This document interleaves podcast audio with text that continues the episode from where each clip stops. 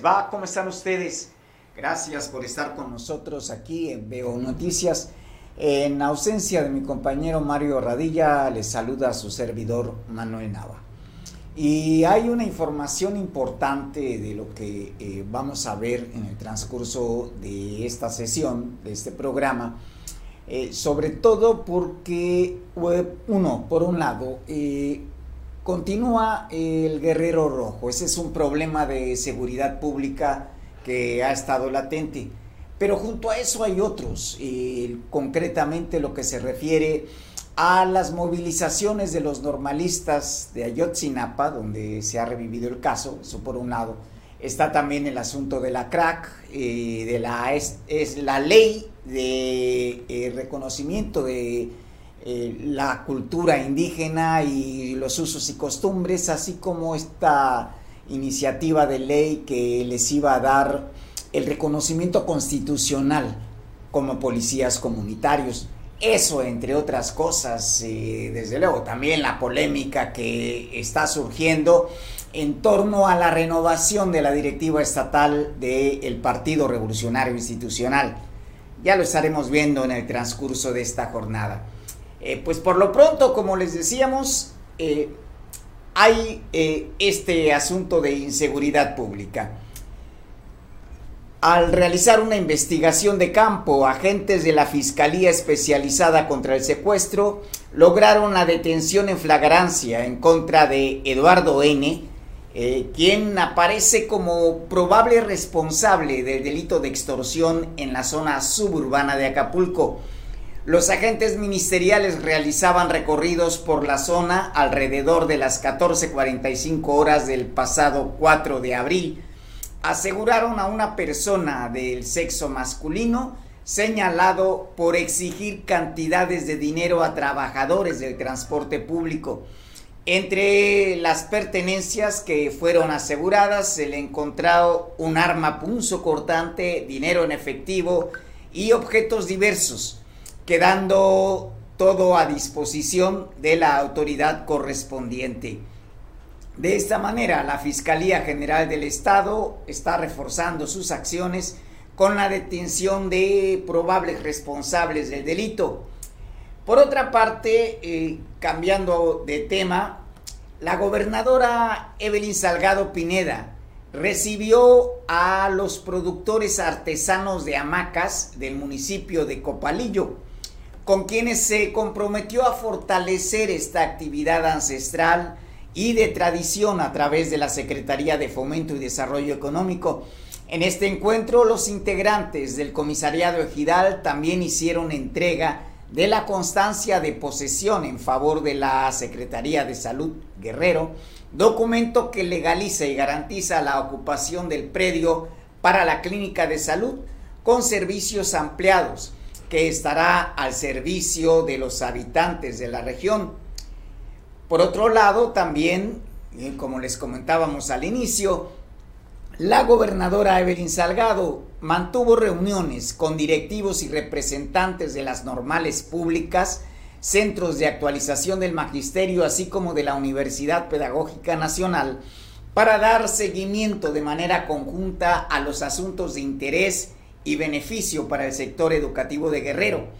En este encuentro estuvieron presentes los titulares de la Secretaría General de Gobierno, como es Ludwig Marcial Reynoso, además de Marcial Rodríguez Aldaña, que es el secretario de Educación, y también eh, Marco Antonio Marván, que es el encargado de la Administración y Finanzas de la Secretaría de Educación, entre otros funcionarios. Pues con esto eh, se salda un asunto pendiente con las normales públicas eh, del Estado, además de las normales privadas, que es con las que eh, la gobernadora prometió atender. Y esto es no solamente la atención hacia Ayotzinapa, que sin lugar a dudas es de plena justicia, sino también de las otras normales que están buscando el desarrollo del sector de la educación en nuestro estado. También eh, la gobernadora está dando seguimiento a peticiones ciudadanas. Por ese motivo se reunió en su oficina con Citlali Arroyo, titular de la Dirección de Atención Ciudadana, además de René Poset Aguirre, que se está al frente de la Dirección General de Comunicación Social. De esta manera se está dando seguimiento a cada una de las respuestas y acciones orientadas a resolver las gestiones y las solicitudes que llegan a la oficina de la gobernadora. Eh, se trata de analizar por rubro y dependencia la atención que requiere la ciudadanía, tanto en materia de educación, ya que eh, la mayoría de las peticiones también eh, van a encontrar una respuesta favorable en el otro rubro que es el de salud que ese eh, hay que recordar, pues debemos estar pendientes, en principio porque el, COVID no está derrotado, todavía está ahí latente, es verdad que a nivel mundial incluso y a nivel aquí del país, a nivel nacional, hay entidades en donde pues ya se están flexibilizando los controles sanitarios. Sin embargo, también, y esto ha sido una advertencia de la Organización Mundial de la Salud, hay que tener cuidado ante posibles rebrotes. Y uno de ellos está muy fuerte en China. Son más de 7 millones de personas que han sido confinadas a consecuencia de eh, un rebrote en esta pandemia. Otro punto también importante es eh, lo que se refiere a eh, la propuesta del presidente Andrés Manuel López Obrador, en donde nos indica que el 25% del presupuesto que tiene el gobierno federal en materia de publicidad se canalizará a la seguridad social y atención médica a periodistas que carecen de estos servicios pues eh, también destacó el presidente, muchos que se dedican al periodismo terminan sin nada. En su conferencia matutina, el mandatario dijo que este monto va a destinarse a que haya seguridad social para los periodistas que no tienen ningún apoyo. De ahí pues que el 25% va a financiar un programa de seguridad social vinculado con el Instituto Mexicano del Seguro Social para incluir pensiones y atención médica para los periodistas y su familia, indicó el mandatario.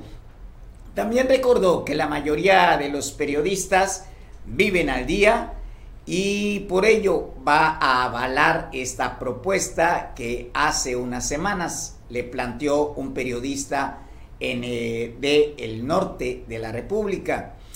Subrayó que eh, se va a hacer un ajuste a lo autorizado en el presupuesto en materia de, publicidad.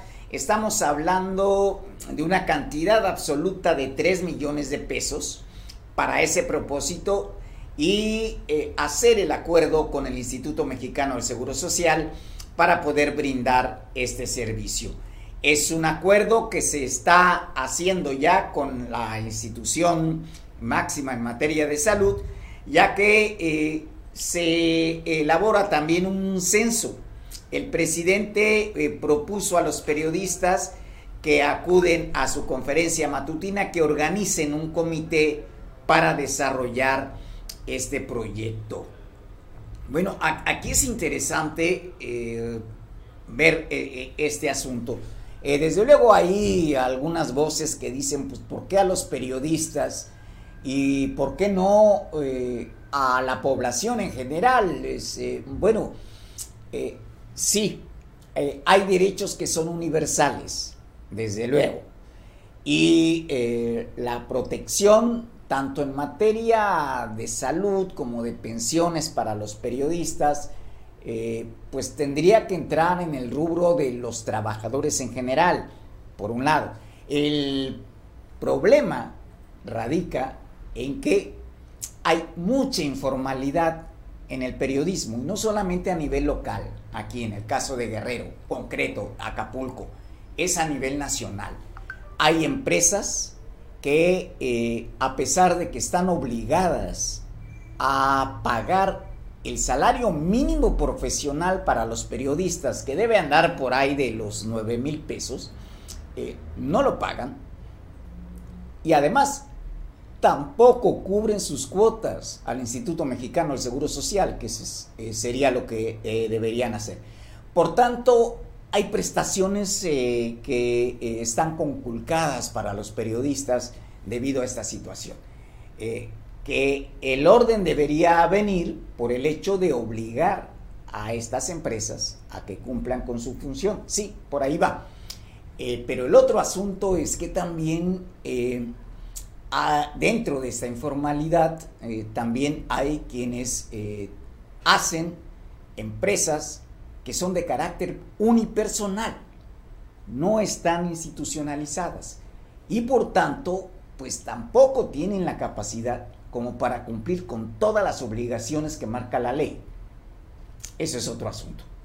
Eh, aquí en Acapulco ya hubo la experiencia eh, en el periodo en que el alcalde era Seferino Torreblanca y se pretendió crear un fondo eh, para los periodistas que incluyera el servicio médico de gastos mayores, que es el que no se cuenta, a pesar de que ciertas empresas formalizadas pagan al Seguro Social. El otro es eh, la vinculación del salario con el sistema de pensiones, que ahora son las AFORES, y donde se tendría que hacer el descuento de manera directa para el ahorro del retiro. estas dos cosas no estaban, se pretendió que con este fondo se pudiera cubrir en parte esa situación. Mm, finalmente no hubo mucho interés de los periodistas. Y luego está el Fondo de Apoyo a nivel estatal que creó José Francisco Ruiz Macié. Y lamentablemente hay que decirlo, hay periodistas que han solicitado créditos y no los han pagado desde el inicio del fondo. De esta manera, pues, eh, como dirían las abuelas, terminamos pateando los frijoles este fondo que debería servir eh, para este tipo de casos del retiro, eh, pues no, no funciona como tal y pues eh, resulta que todo ha sido dinero tirado a la basura. Esperemos que haya otro tipo de actitud. Aquí también los periodistas estamos involucrados en eso y tendríamos que cambiar de actitud. Bueno, hay otro asunto y hablando de empleos, porque eh, también la, resulta que la Cámara Nacional de la Industria Restaurantera y de Alimentos Condimentados, en el caso nuestro, dice que eh, es una batalla muy larga para conseguir personal. Y se estima que se podrá contratar durante este periodo vacacional de Semana Santa a un 35% para poder cumplir con las expectativas de brindar un buen servicio.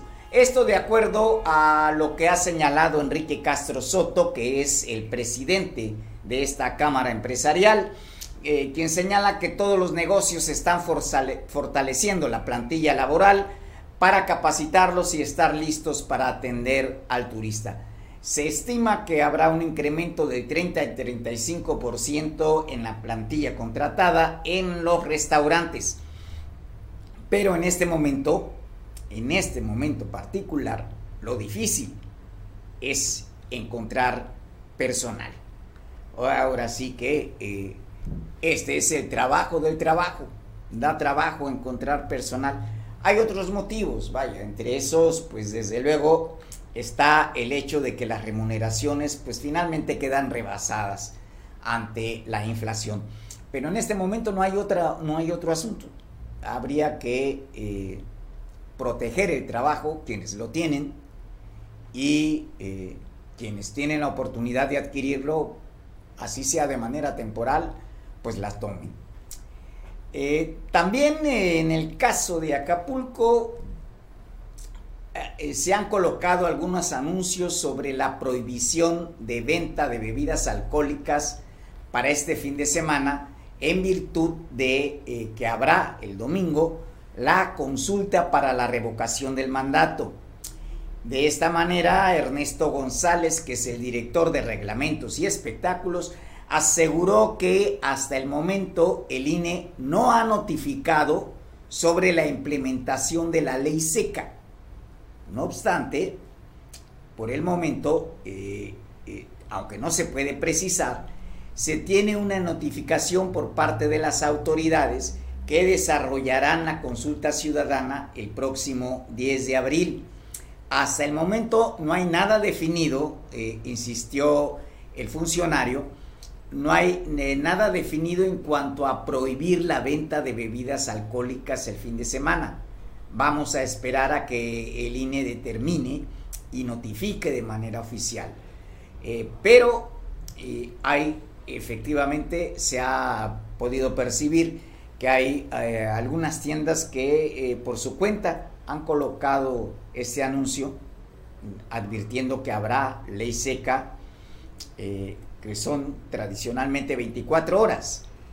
Los anuncios colocados en algunos establecimientos pues hablan de la suspensión de la venta de bebidas alcohólicas a iniciarse a las 12 de la noche del sábado y concluirá a las eh, aproximadamente 6, 7 de la tarde del el domingo 10 de abril.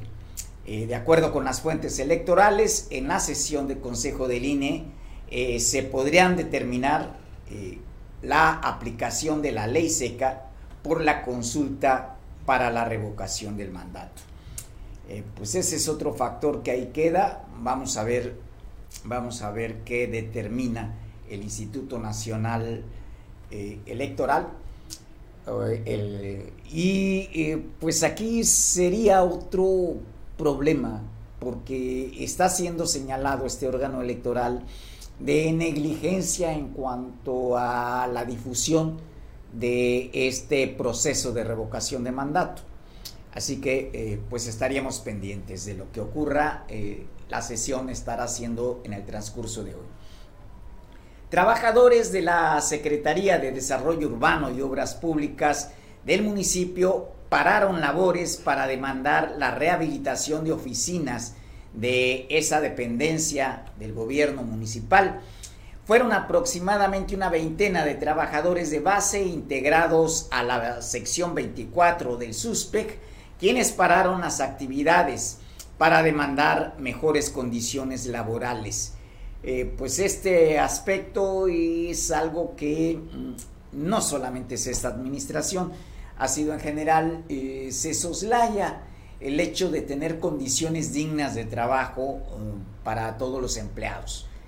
Y eh, en lo que se incurre generalmente es en la falta de mantenimiento de las instalaciones, eh, que no se trata de un lujo, vaya, se trata de ofrecer una buena imagen en la prestación del servicio al ciudadano, pero además condiciones dignas de empleo para eh, los integrantes, en este caso del municipio.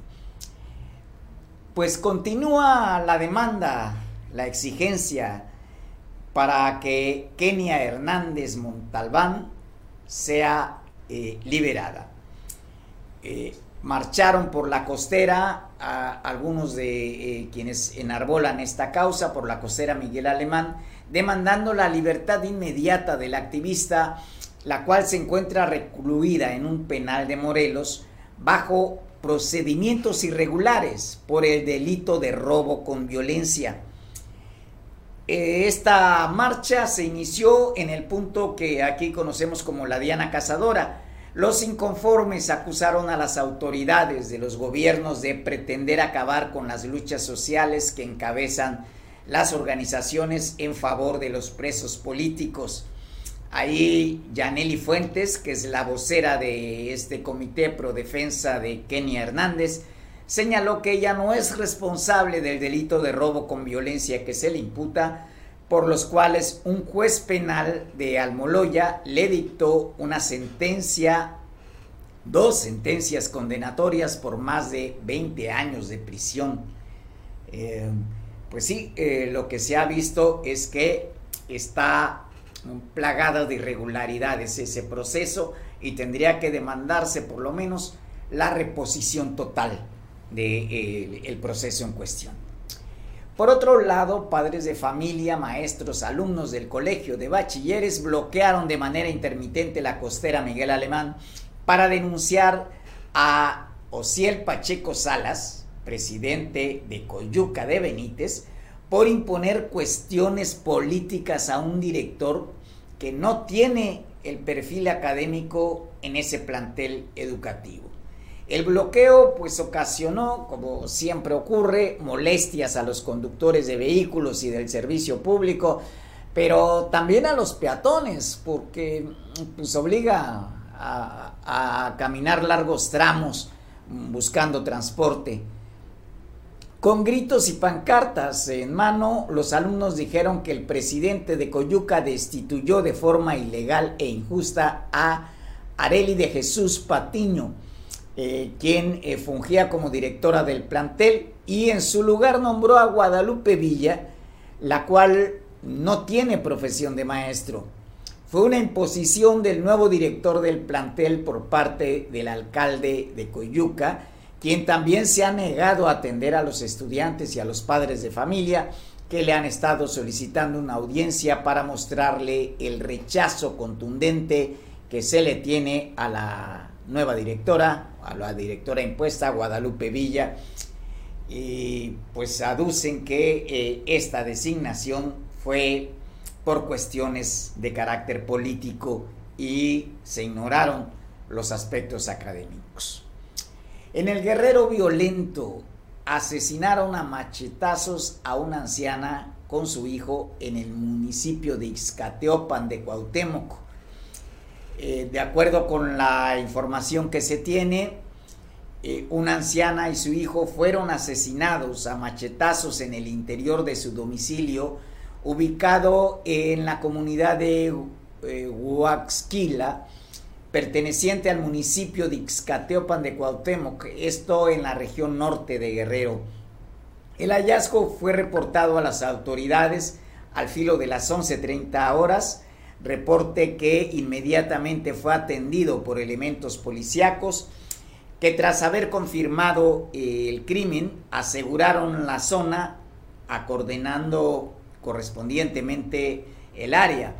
Las víctimas presentaban múltiples heridas producidas por un machete y fueron identificados como Agustina N de 85 años, Romel N de 45 años aproximadamente.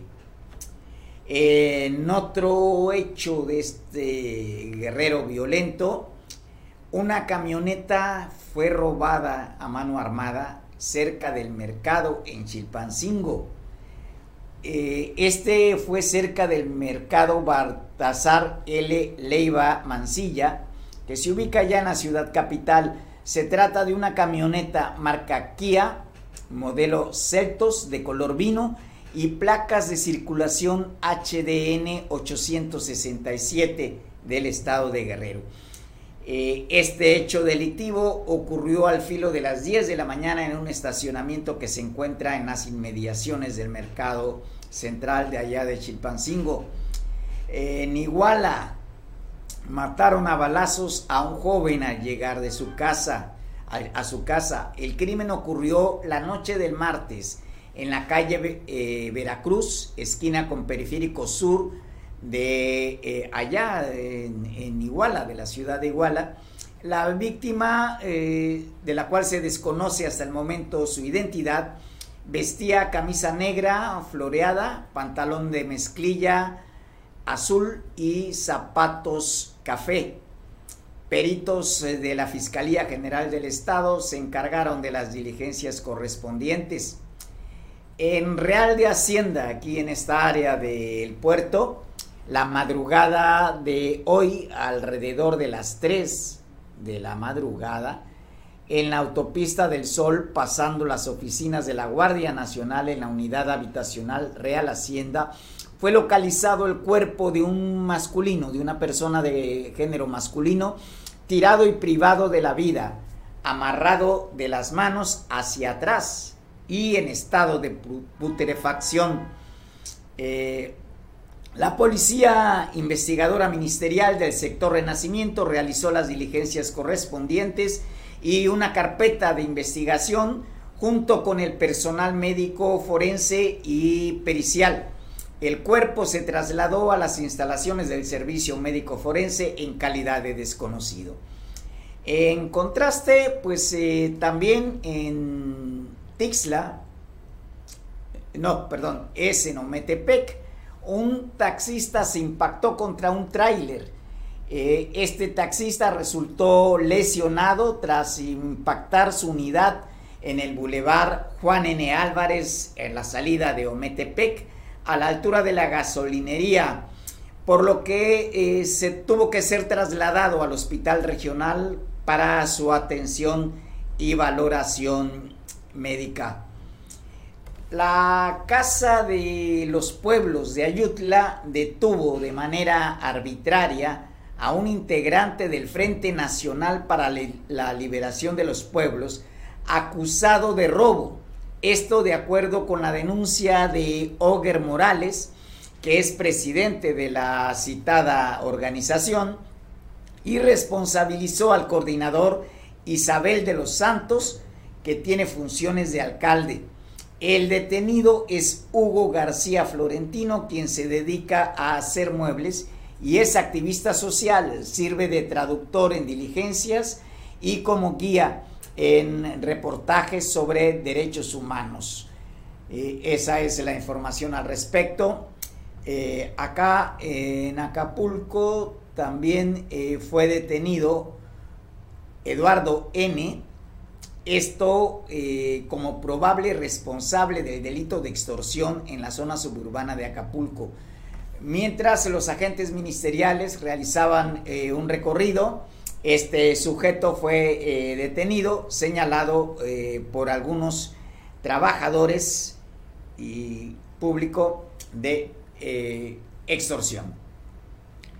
En Atoyac, en Atoyac, allá en esa sierra cafetalera, el comité organizador de la Expo Feria del Café de Atoyac, con la versión de este año, del 2022, está invitando a la ciudadanía en general a este magno evento que será la piedra angular de las grandes festividades que cada año se están llevando a cabo en ese municipio cafetalero. Y es una feria importante la del café, independientemente del sector económico que representa eh, este tipo de cultivo, eh, también es el hecho de eh, cómo esta feria sirve de imán para llevar personas, justamente durante los días en que esta se realiza, al municipio, a la cabecera municipal, a Toyac. Además de que tienen la oportunidad de degustar de eh, café de diferentes aromas y de diferentes composiciones. Eh, la convocatoria pues ya está ahí eh, para el certamen.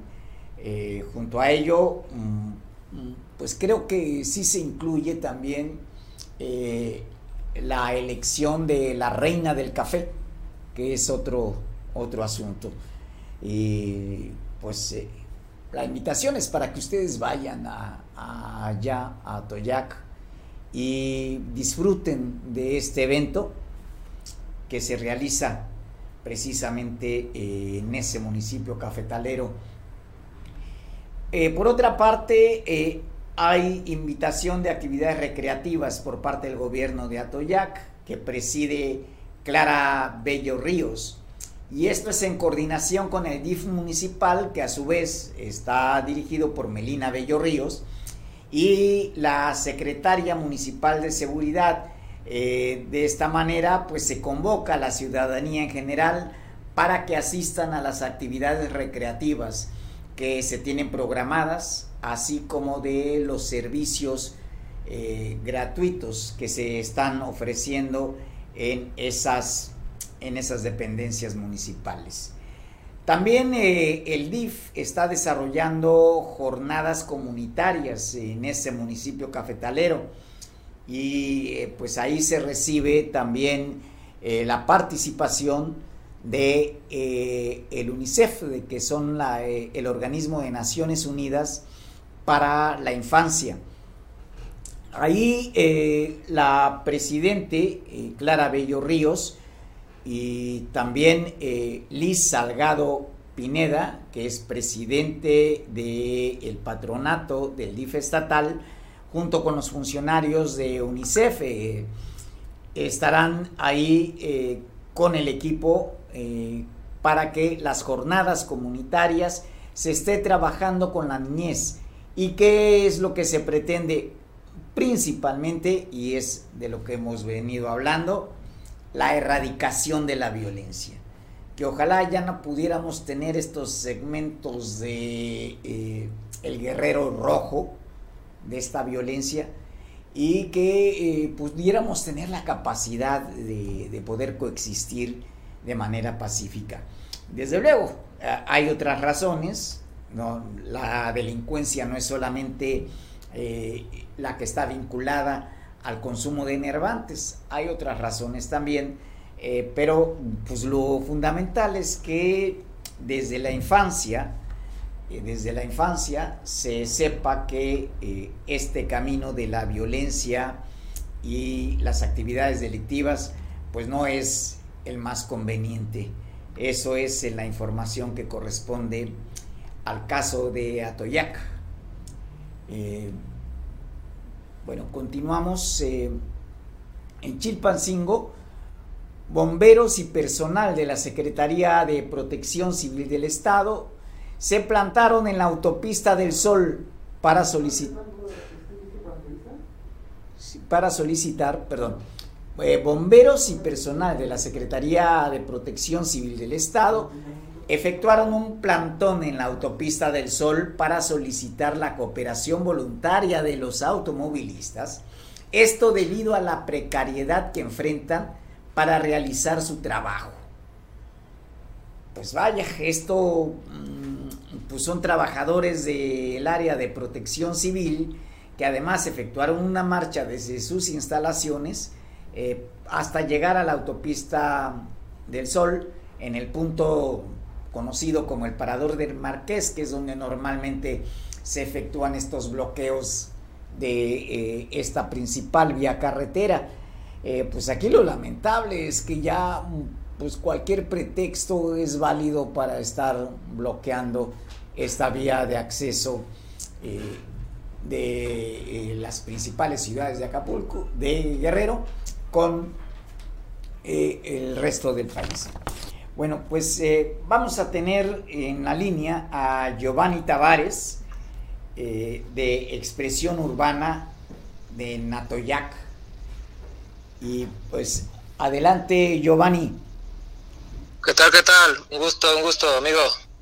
Estamos eh, invitando al evento Expresión Urbana este 15 y 16 de abril en el lugar eh, mejor conocido como Estadio Imperio del Sol. Ahí los esperamos a partir de las 2 de la tarde, los dos días, con una convivencia sana y con todas las protecciones de salud. Ok, eh, estas, ¿qué, actividades implicarían? ¿Serían conciertos? Sí, eh, dentro de la logística del día viernes tenemos batallas de freestyle, de lo que es el rap, batallas de rap. Ah, okay. Donde nos visitan varios exponentes dentro del estado y exponentes nacionales. Y eh, va a haber un concierto de rap al finalizar todas esas dinámicas de lo que son las batallas. El día viernes 15 y el día sábado 16 tenemos este el certamen del top 20. Son 20 mejores B-boys, o sea, 20 mejores bailarines de break del estado que se van a enfrentar aquí para nombrarse, uno se va, a ser nombrado el mejor B-boy del año en el evento. Bien, ahora, eh, estas batallas eh, están incluyendo la, la improvisación de, de los versos, me imagino. Sí, sí, los del día viernes, del día viernes sí, son las batallas conocidas de rap, las improvisaciones de rimas, ritmos adaptados a la poesía. Eh, en efecto, eh, vaya, eso, sí es una, una, habilidad que es digna de aplauso. Eh, sí, sí. Pues eh, en otro momento los jaraneros de Veracruz, por ejemplo, que también son algo serios, y pueden improvisar la rima, eh, incluso con la métrica, y una métrica muy exacta, ¿no? Creo que algo mismo ocurre eh, con estos jóvenes raperos. Sí, claro, sí, sí, sí. De hecho, ahorita está eh, pues un boom, ¿verdad? Muchos, muchos eh, hemos visto en internet, en Facebook y todas las redes sociales, donde, como por ejemplo el, más conocido ahorita, el rapero Asesino, es muy, muy conocido, muy comercialmente ya. Él pues tiene una capacidad muy, muy, muy, muy gigantesca, ¿verdad? Para este tipo de dinámicas. Y esto es lo que vienen a mostrar los chavos. Ahorita se vienen a enfrentar en este evento nacional que tenemos aquí en nuestra tierra Natalia Álvarez, donde cada año se vienen a, enfrentar los mejores talentos del Estado y del país. Perfecto, es un evento anual. sí. Y pues bueno, lo importante es que eh, pues es una eh, alternativa de recreación para eh, los jóvenes, expresión urbana, que además pues les puede alejar de lo que son las conductas antisociales y, sería una manera mucho más sana de poder convivir, Giovanni. Sí, efectivamente, esa es una de las misiones principales dentro del evento, que la, que la sociedad y más que nada la, la juventud ahorita hoy en día pues aleja un poco de las de las redes sociales, ¿no? Nosotros tenemos ahí una frase de que el internet lo atrapó en sus redes, ¿no? Y muchas veces también pues están delinquiendo, se están mejor este eh, divirtiendo mejor eh, estando dentro de la fiesta, ir a los bares y todo eso. ¿Por qué? Porque no existen muchos espacios de recreación y muchas veces pues lo, que hacen es eh, cubrirse o, estar este, encerrados en eso, enfrascados en los malos hábitos y pues es lamentable, ¿no? Y estas son las oportunidades que tenemos y que muchos jóvenes pues deberían de practicar, ¿no? Una disciplina que los pueda alejar de todo ese tipo de, de cosas, ¿no? Sí, en efecto, Giovanni, pues ahí queda la invitación para eh, quienes nos están eh, viendo y escuchando por este espacio de Veo Noticias, para que acudan 15 y 16 de abril. Exacto. 15 y 16 de abril, aquí en Atoyac, eh, en el estadio Bar Imperio del Sol, ahí en el Boulevard, en la gasolinera. Ah, correcto. Pues muchas gracias, Giovanni. Y Gracias a ti. Que tengan mucho éxito. Un abrazo. Gracias, igualmente. Bueno, pues eh, justamente hablando de estas cuestiones antisociales, resulta que eh, este controvertido sacerdote Salvador Rajel Mendoza señala que eh, lo ocurrido en Chilapa, este descuartizamiento de seis personas, hombres ellos, es una advertencia para que no se distribuyan drogas, principalmente aquellas que son conocidas como Ice y China White. Esto pues eh, lo dijo Rangel Mendoza eh, haciendo referencia a que eh, se trata que estos grupos que han incurrido en esos hechos violentos buscan reconstruir el municipio eliminando delitos como el asesinato, secuestro, narcotráfico y extorsión. Eh, también señala que tanto en Chilpancingo como en Chilapa se están vendiendo la droga ICE y la China White y que en Chilapa se les ha dicho que no distribuyan esas drogas. Refirió también que hace dos meses intervino en la liberación de cuatro hombres que fueron privados de su libertad, los cuales abiertamente declararon que distribuían drogas. Tras haber sido liberados, se les advirtió que no que dejaran el narcotráfico y él mismo les pidió que abandonaran el municipio, lo cual no supo si lo hicieron. Pues bueno, aquí lo controvertido es que el sacerdote de repente mm, pues entra en defensa de quienes han incurrido en este tipo de actitudes antisociales incluso de la venta de drogas y pues eh, en otras ocasiones se señala que hasta funcionarios de gobierno están involucrados y demanda acción. Pues bueno, eh, son parte de las contradicciones.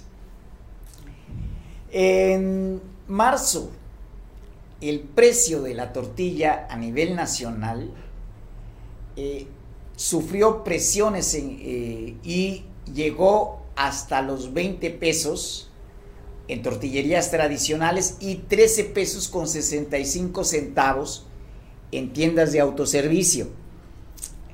Pero esto es en marzo. Ahora bien, eh, hay presiones, hay presiones inflacionarias que en este caso están viniendo, uno por efecto del conflicto bélico entre Rusia y Ucrania, donde eh, los granos son los que están eh, sufriendo la elevación de precios a consecuencia de que ha caído la oferta. Y eh, las sanciones económicas que se le están aplicando a Rusia, pues también repercuten en esto. Eh, pues no quisiéramos ser agoreros de desastres, pero mm, la expectativa que se mantiene y que es la que ha, podido calcular el INEGI es que eh, este kilogramo de tortilla podría llegar hasta los 27 pesos. Esto en términos promedios. Claro, algunos de ustedes me dirán, no, pues si aquí en Acapulco ya está 25 y en algunas zonas pues los están dando a, a 28. Pues efectivamente, y aquí hay otro tipo de presiones que han dicho los tortilleros, también por la cuestión de las extorsiones. Eh, en fin, eh, recordamos que eh, precisamente ayer Agustín Cartens, quien fue en otro momento gobernador del Banco de México, advirtió que estamos en una nueva era inflacionaria y esta no va a durar poco a pesar de el optimismo que hay. Bueno, otro asunto es la renovación de la dirigencia del Partido Revolucionario Institucional en Guerrero. Esto es importante porque independientemente de los resultados eh, que se generaron eh, a nivel nacional en 2018, a nivel del Estado posteriormente, en donde Morena eh, pues arrasó con, con las representaciones de carácter popular, el hecho es que el revolucionario institucional ha sido un pilar importante, independientemente de las críticas que se puedan hacer eh, por el desempeño de algunos de sus gobernantes o de sus políticos. Pero ahí es lo importante. Eh, no se puede negar la contribución que ha tenido el revolucionario institucional a la vida precisamente eh, generando instituciones en el país fuertes. Que después se han corrompido, pues sí. Eh, eh, eso es asunto de un desgaste de poder y no le estamos justificando. De ahí la importancia, pues, de ver eh, lo que está pasando al interior de la dirigencia estatal. tenemos a, ya está ahí Miguel Ángel Hernández, que pues está muy ligado a la vida del PRI en Guerrero y que además ha sido parte importante eh, como eh, uno de, pues los eh, funcionarios principales de este partido aquí en Guerrero. Y desde luego la pregunta sería, Miguel, ¿cuál es el futuro que se ve? por un lado parecía que la, la batalla iba a ser entre Mario Moreno y Alejandro Bravo pero después eh, no hubo una declinación hacia el proceso, sino una declinación que precisamente cuestiona el proceso. ¿Cuál es el futuro que queda ahí, eh, Miguel, en cuanto a poder elegir nuevo dirigente del PRI en Guerrero? Bueno, mira, Manuel, realmente hay que acortar algunas cosas. Sí, efectivamente, Mario Moreno sale, dice que no va a participar, que no hay piso parejo, que ya vendrán nuevos derroteros. Eh, ayer leía también por la tarde algún editorialista de los de Chilpancingo eh, que daba a entender que efectivamente Mario Moreno no se iba a ir del PRI, o sea, no se iba a desgranar la mazorca, ¿no? Eh, la realidad es que aquí hay una cosa muy interesante. Primero, reconocer lo que tú dices, que eso es algo que la gente, ni el mismo PRI, ni los priistas han entrado en el debate de la defensa de las grandes instituciones que dejó funcionando al 100% el PRI. Y el otro punto que tú dijiste que es muy cierto, el partido tiene sus documentos, tiene, tiene sus, sus ordenamientos, tiene obviamente todos sus estatutos para llevar adelante la vida política y democrática del país. Y bueno, ahí entra la cuestión humana. Los que se corrompen son los hombres, las mujeres, los hombres, los políticos o los que participan eh, en los partidos políticos. Y no nada más me refiero al PRI, me refiero a propio Morena, que lo estamos viendo ahorita, a algunas gentes del PAN, al PRD en su momento, que tenemos muchos ejemplos inclusive en Guerrero, al PT, ¿no? Que no se diga y que se habla de casicazgos también. Pero bueno, el comentario inicial es este. Realmente el PRI cumplió con sus reglamentos y sus estatutos abrió convocatoria y obviamente anteriormente en un consejo político se avaló uno de los procesos que están ratificados, que están calificados y que son legales al interior del PRI para escoger dirigentes, ya sea estatales, municipales e inclusive algunos encargos propios del partido. ¿A qué me refiero? A que el Consejo Político dijo que la elección del dirigente estatal, una vez que, que fuera a sacar la convocatoria por el, la presidencia perdón, la dirigencia nacional, el PRI nacional, era por medio de consejeros. Hay 640 consejeros estatales y ya quedó registrado la única terna que asistió, que fue la de Alejandro Bravo Barca y la de Pilar Vadillo como secretaria general. Y aquí vale la pena decir algunas situaciones, Mario. La primera es que ni Alejandro es realmente un improvisado, y que obviamente Pilar Vadillo es un elemento que ya fue secretaria general y que está ad hoc a los tiempos, cuando se necesita ver debate, cuando se necesita defender la ideología, pero sobre todo defender a la ciudadanía y a la militancia. Y en ese sentido hay que reconocerle a Pilar, Pile, como la conocen, que es buena para el debate, es una mujer muy entrona y muy chapa Por otro lado, Bravo Barca, pues mire, ya fue dos veces presidente municipal. Una cuando el gobierno era de eh, Rubén Figueroa Alcocer, otra cuando era gobernador Seferino Torreblanca y fue diputado local con René Juárez. Luego entonces es alguien que obviamente ha sido conciliador para él y para el manejo político. Digo, Petatlán, Cihuatanejo, eh, Diputación Local, diputado federal suplente. Y la última experiencia, que es la que todo mundo apunta y por la que dicen que ya se, consiguió y ganó el derecho a ser el dirigente, que es el haber sido jefe de la oficina del gobernador Héctor Astudillo. Pero si vemos esa situación, realmente lo que estamos viendo es que en todo caso, Bravo Abarca ha tenido el manejo con todos los grupos políticos que hay, que ha tenido contacto, que ha tenido manejo. Y la otra, en el caso de, de ser jefe de la oficina del gobernador, hay una situación que podríamos abonarle también. Siendo tú jefe de la oficina del gobernador de atención de las situaciones que están adelante, pues obviamente tienes un manejo político con todas las corrientes políticas que hay, no únicamente con el priismo, sino con todas las corrientes políticas que hay, con todos los organismos no gubernamentales de diferentes ideologías e inclusive en, en la cuestión de los asuntos religiosos.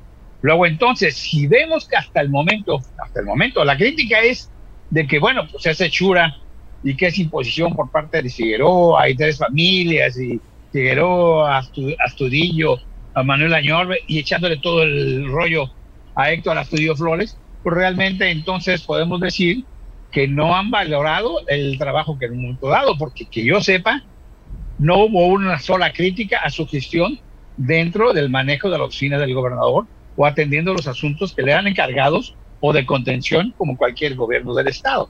Eso nos da una idea y aparte fue dirigente del CIBASI en aquellos buenos tiempos en Cihuatanejo y bueno, pues cumple varios requisitos. Aquí lo interesante es, hay que ver si las partes que se dicen lesionadas, que se dicen que no fueron tomadas en cuenta, que no hubo piso parejo, que no hubo una cuestión de la democracia, si ya una elección entre, consejeros políticos estatales y municipales es una especie de, democracia interna, como lo podría ser en un sindicato, como lo podría ser cuando éramos, eh, este, digamos, para buscar la sociedad de alumnos de la prepa o de, la, o de nuestra facultad. Eso es un proceso democrático. porque sí, bueno, puede manejarse la imposición de dicho, pero no de hecho, porque al final de cuentas tienes que conceder a todos. Ahora, Mario puede quedarse o no quedarse. Mario puede quedarse, pero tiene la obligación de quedarse y demostrar su fondo electoral. ¿Y a qué me refiero con fondo electoral, este, Manuel? No todos los votos que gana un candidato en una elección son de su propiedad. Hay que reconocer, y si vemos los números históricos, aún con la derrota, y me refiero, vamos, a hablar de Seferino hasta la fecha, y la, porque tú conoces bien la elección de Seferino y, y, las has visto hasta la fecha, pues realmente el PRI ha tenido una militancia sólida, ha tenido una simpatía sólida en esta última está demostrado. Pues puede decir Mario que sus 600, 700, 500, que tú quieras, votos sí, pero los votos son del PRI, no nada más de él. Y la otra, como ya habíamos platicado en una ocasión contigo, aquí el problema es que todo el mundo se sobrevalora. Nadie tiene la capacidad, la madurez de decidir, de ver, de incidir y de reconocer cuál es su fondo territorial electoral.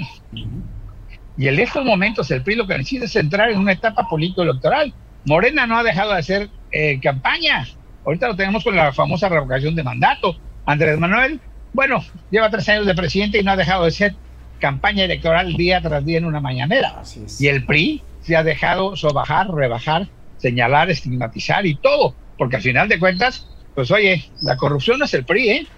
La corrupción está en Morena, la corrupción está en funcionarios de cercanos, parientes, hermanos eh, de, comprobado de Andrés Manuel López Obrador y de Bartlett y de los, los y de y de, Manuel, y de Mario Delgado y de que tú me digas sin nombres. Lo que pasa es que es lo que te decía, no hay gente del PRI que se abra al debate. Ya están reviviendo, ya estamos viendo por ahí a Roberto Madrazo, ya estamos viendo a Mario Fabio saliendo poco a poco. Hemos visto a un Enrique de la Madrid muy echado para adelante, estando hablando, haciendo campaña. Pues digo, ya levantó la mano. Si todo el mundo ha levantado la mano y todo el mundo, en el caso de los de Morena, están pisoteando la ley electoral, pues obviamente, ¿qué le pasa al PRI? Y en este caso, en Guerrero, que también, hay otra cosa que tenemos que reconocer, es que en Guerrero es parte de la historia política y parte de la democracia que hay en México. No nos pueden ningunear ni hacer menos. Estamos hablando de los que tú quieras hablar. Vicente Guerrero, Ignacio Manuel Altamirano. Digo, para acabar pronto, aquí sí hubo guerras, guerra de guerrillas, aquí sí hubo confrontación armada. No, una guerrilla aquella que se dedicaba a asaltar, a asesinar y a hacer eh, mucho. Aquí hubo realmente lucha armada social. Y, hubo dos, y tenemos dos grandes representantes en Guerrero. Y en Guerrero, el Guerrero Bronco ha sido parte de toda la historia. Y aquí tuvimos grandes jilgueros de la política, ¿no? Sí. Osorio Marván, y ahí, está la historia, vaya. Simple y sencillamente, lo que pasa es que se nos olvida. Así es. Y la gente aprovecha la situación y dice, bueno, pues sí, todos los periodistas. No, momento. Yo quiero saber, ayer hubo una renuncia, Samuel Reséndiz. Sí, una carta redactada con cierto hígado, mal redactada para un profesionista. Y bueno, pues se va, qué bueno. Pues eso no quiere decir que se esté desgranando la mazorca. Luego un comentario ahí muy desafortunado, Ricardo Taja dice, pues ya se está desgranando, vemos que alguien, que la gente se va, pero no hay adhesiones, se le olvida, se le olvida a, Ricardo que las adhesiones se dan al calor de un movimiento electoral, cuando hay elecciones, y si no, pues él, buscó la adhesión de los que ahora son sus regidores, de esos que ahora él mismo hizo que se fueran del PRI. y recordemos que él también, como muchos otros actores, iniciaron en otros partidos y se adhirieron al PRI precisamente al calor de una oportunidad político-electoral. Sí, Miguel, Miguel y eh, porque ya tenemos eh, un poco el tiempo encima, este, pero oh, justamente tú, tú como analista político, eh, en esta coyuntura que estamos empezando a vivir, puede haber un punto de inflexión de Morena y muy probablemente un punto de resurgimiento del revolucionario institucional. Eh, ah, claro. ¿Crees que se pueda dar aquí en Guerrero, que pueda ser el inicio de ese resurgimiento priista? Mira, sin ser, sin ser muy optimista, yo te diría que en Guerrero va a empezar el repunte y el resurgimiento o el renacimiento, o como tú le quieras llamar, del PRI a nivel nacional. Te lo digo por qué, porque simplemente el punto de inflexión es que Morena ha demostrado ser igual o más corrupto que muchos de los que él señalaba y ha demostrado que es el único nido de la corrupción de todos aquellos políticos, no nada más priistas, parredistas, panistas, petistas, del verde ecologista que están ahora en Morel. Y la otra es que aquí en Guerrero hay que estar muy pendiente porque están tan preocupados en, en, la promoción de la revocación. Hay una competencia entre los gobernadores para quedar bien con Andrés Manuel. Andrés Manuel vive del porcentaje del alimento al ego. Yo te voy a decir una cosa, el 10 en la noche, vamos a ver los porcentajes de la elección a favor, en contra la participación, y ahí nos vamos a, ahí vamos a ver nuevamente cuál es el rostro y qué es lo que va a hacer Andrés Manuel López Obrador. Porque si los porcentajes no son los que ellos esperan, con la gran cantidad de dinero que están tirando, va a haber muchas cosas. Va a haber revanchas con gobernadores que no cumplan con el cometido, va a haber revanchas con los presidentes municipales que no cumplan el cometido, y la otra en el caso de Guerrero, yo te digo una cosa, que me diga alguien que, Félix Salgado Macedonio es garantía de que cumple su palabra. Por eso, en el propio, al interior del propio Morena, todo el mundo se anda jaloneando y todo el mundo anda buscando cómo desacreditarse. Y en este caso, el PRI tiene que hacer política, ya lo dijo José Francisco, política más política, pero sobre todo debate. Y lo que tú dijiste al principio, debemos defender lo que el PRI hizo, independientemente de que haya habido algunos malos elementos. Pero las grandes instituciones ahí están y son sólidas a pesar de que el gobierno federal eh, representado por Andrés Manuel ha querido desplazar. Y me refiero al Seguro Social, al ISTE, al propio sistema de salud, que aunque ya lo echó a perder, y muchos otros programas que lo único que hizo fue quitarles el escudo viejo aquel como el de Solaridad, que ya no, no, tarda que en el puente, el puente este del río Balsas se lo quiten y le pongan puente bienestar, que es lo único que ha hecho realmente con las políticas públicas, aparte de todo el dinero que ha desviado y que obviamente han saqueado el país. Esa es una realidad y tenemos que entrar al debate permanente para eso. Así es, gracias Miguel. Y pues hay otro arista que, que ojalá en otro momento tengamos tiempo de poder hablar con más amplitud eh, que es eh, justamente el aspecto de la ideología, porque algo que le ha pesado al revolucionario institucional fue que durante el salinato eh, abrazó un proyecto ideológico antagónico al de la revolución mexicana. Y... Ah, sí, y se confundieron, ¿eh? Y se confundieron. Porque ahora tú quieres brincar y ser chapulín y ser adaptado en otro y te dices progresista. Y hay quienes todavía te dicen que son demócratas y que lo único que buscan es que haya una política social verdadera y no hay un solo ejemplo tangible de lo mismo. El que brinca y chapulinea, el que demás, robó en un lugar o sintió que no lo dejaron robar lo suficiente en un lugar y obviamente, pues obviamente se acabó el revolucionario institucional, pasó a la socialdemocracia y de repente ahora todo el mundo, todo el mundo es de izquierda, todo el mundo es demócrata, todo el mundo es progresista o obviamente cuatroteísta, ¿no? Así es, y como decíamos acá en la izquierda, este, hay quienes se dicen marxistas, pero porque nacieron en marzo, no porque conozcan a Carlos Marx. Exactamente, así es. Pues muchas gracias, Miguel. Eh, gracias por haber estado conversando aquí en este espacio de Veo y ojalá tengamos la oportunidad de ampliar más el tema. Estoy a la orden cuando gustes, Manuel. Muchas gracias. Saludos al auditorio. Buen provecho. Bendiciones para todos. Gracias. Pues eh, se nos fue el tiempo. Gracias por haber estado con nosotros aquí en Veo Noticias. A nombre de mi compañero Mario Radilla, que ya estará con ustedes a partir de mañana, muchas gracias y les esperamos para que se informen aquí en Veo Noticias.